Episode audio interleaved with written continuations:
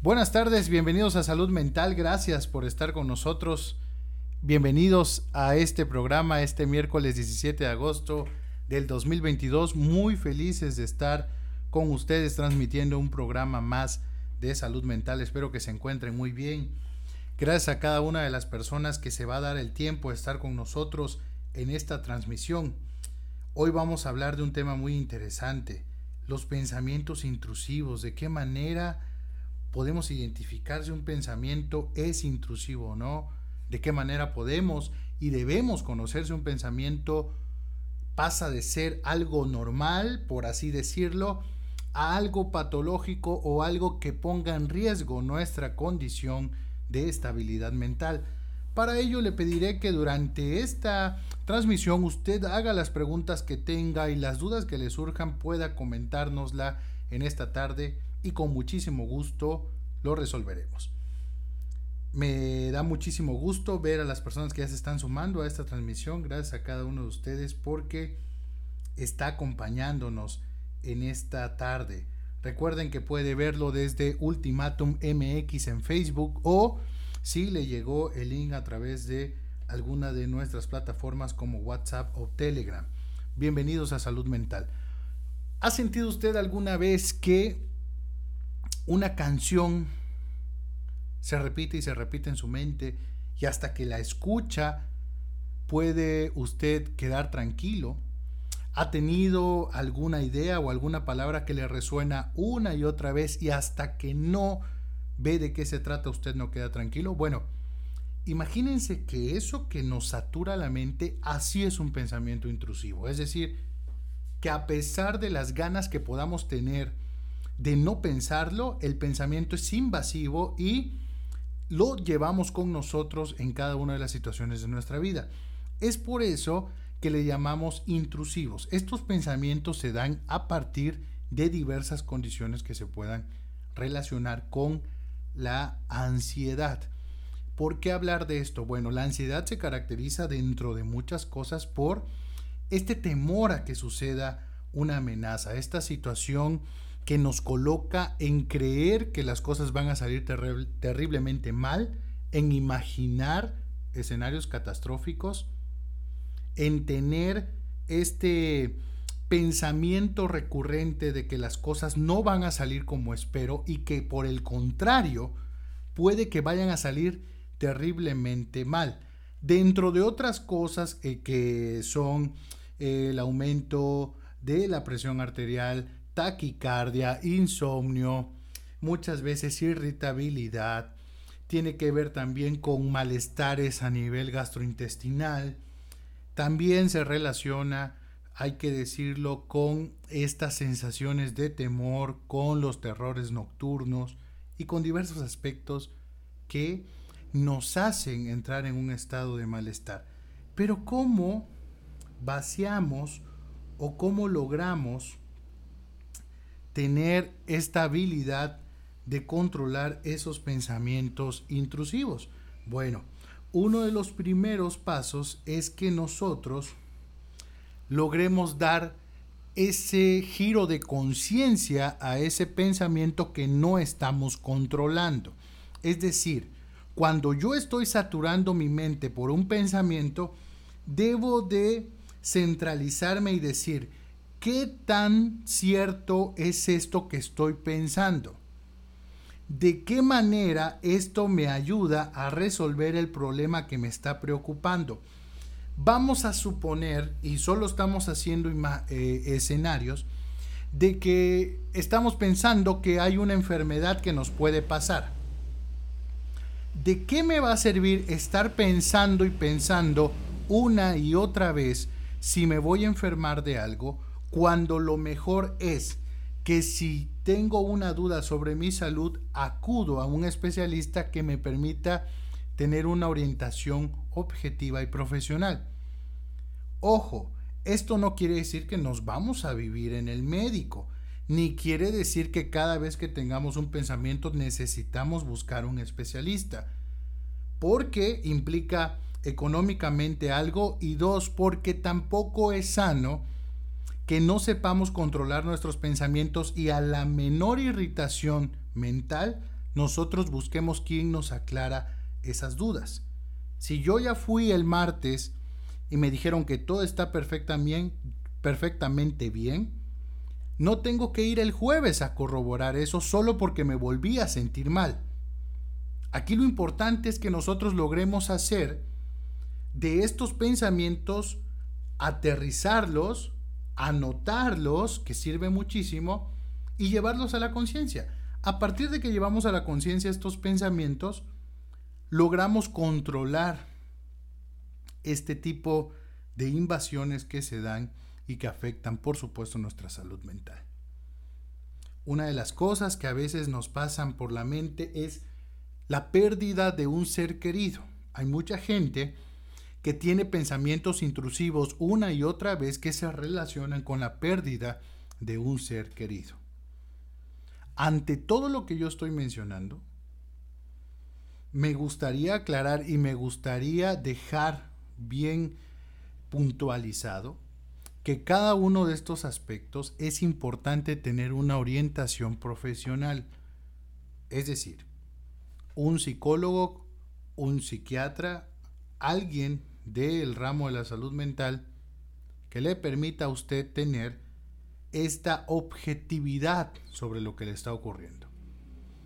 Porque déjeme decirle una cosa, a usted le puede estar pasando algo en el sentido neurológico o algo en el sentido mental, algo en el sentido psicológico que le está llevando a tener este tipo de pensamientos y no lo va a resolver únicamente con eh, métodos de relajación. Implica en algunas condiciones un esfuerzo mayor. Es decir, intervenciones distintas, muchas veces con farmacología.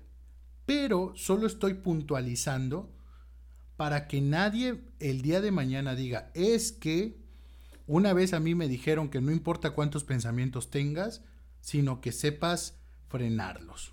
Independientemente de eso, muy importante que nosotros identifiquemos la línea que hay entre una condición mental y entre algo que posiblemente esté iniciando y que por el momento yo puedo contener.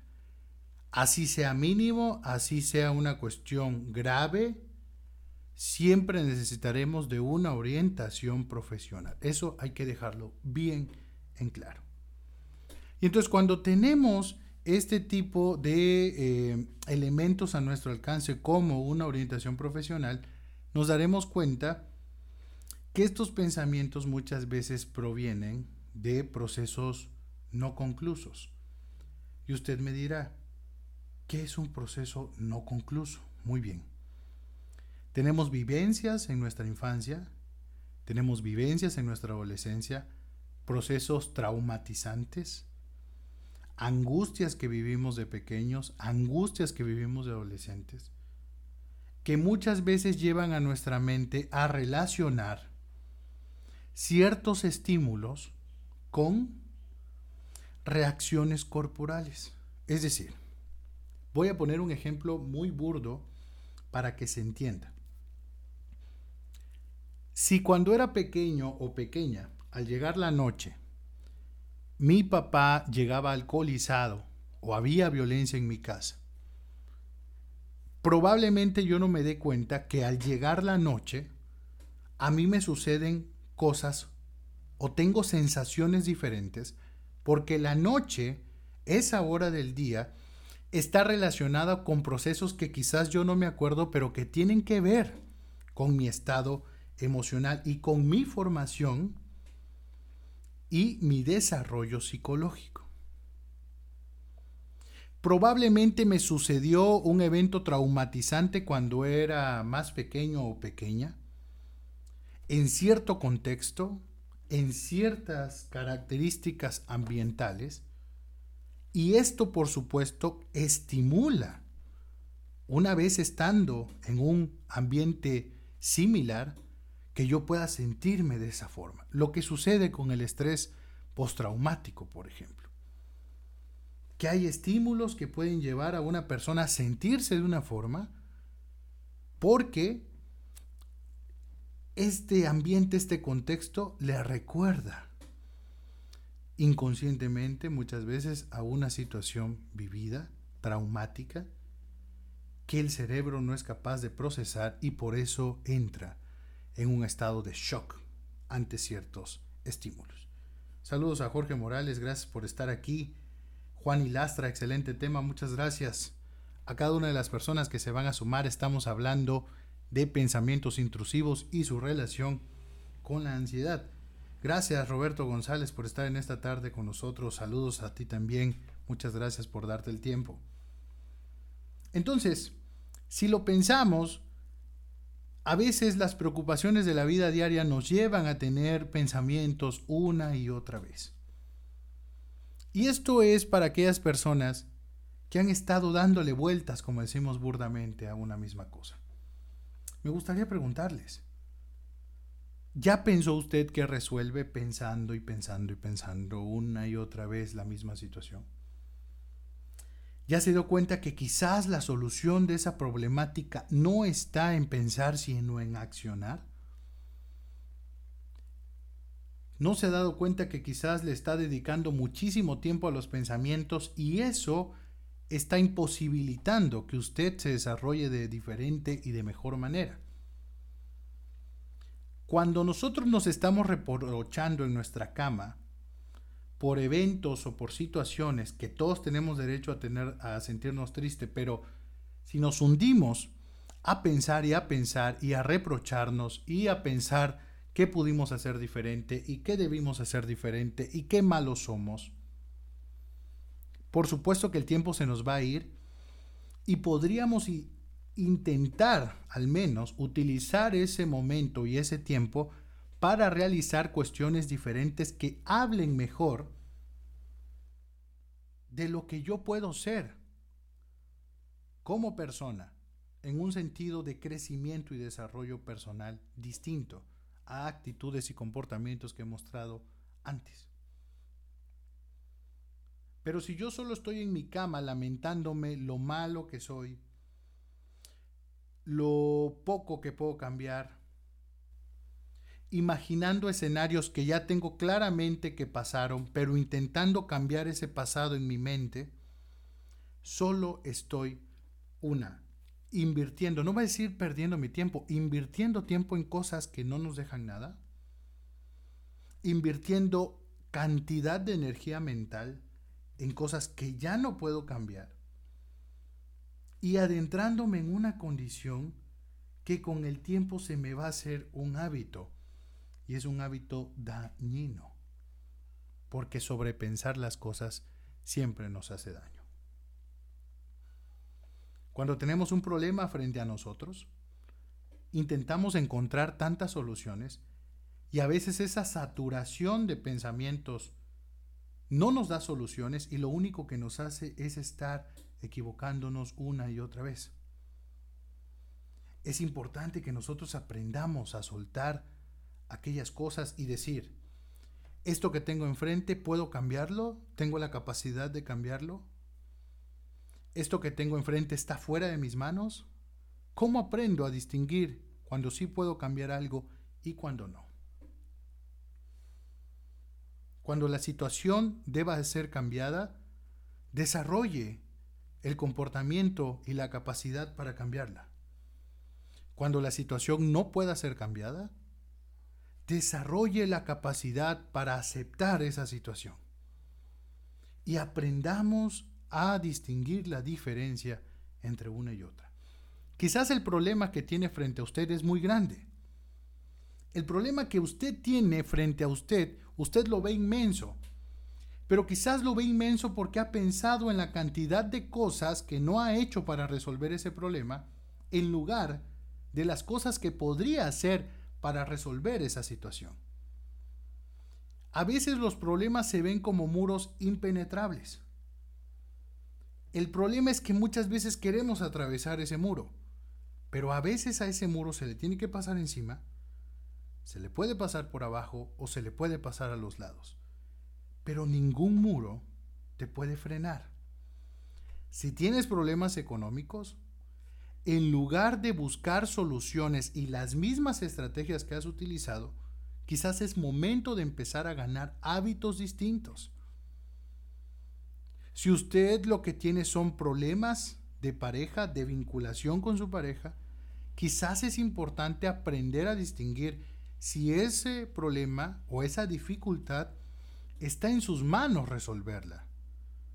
Si como pareja tienen la capacidad de resolver esa situación o hay que buscar a alguien más que les oriente y les lleve y los guíe y les permita a los dos orientarse de manera objetiva.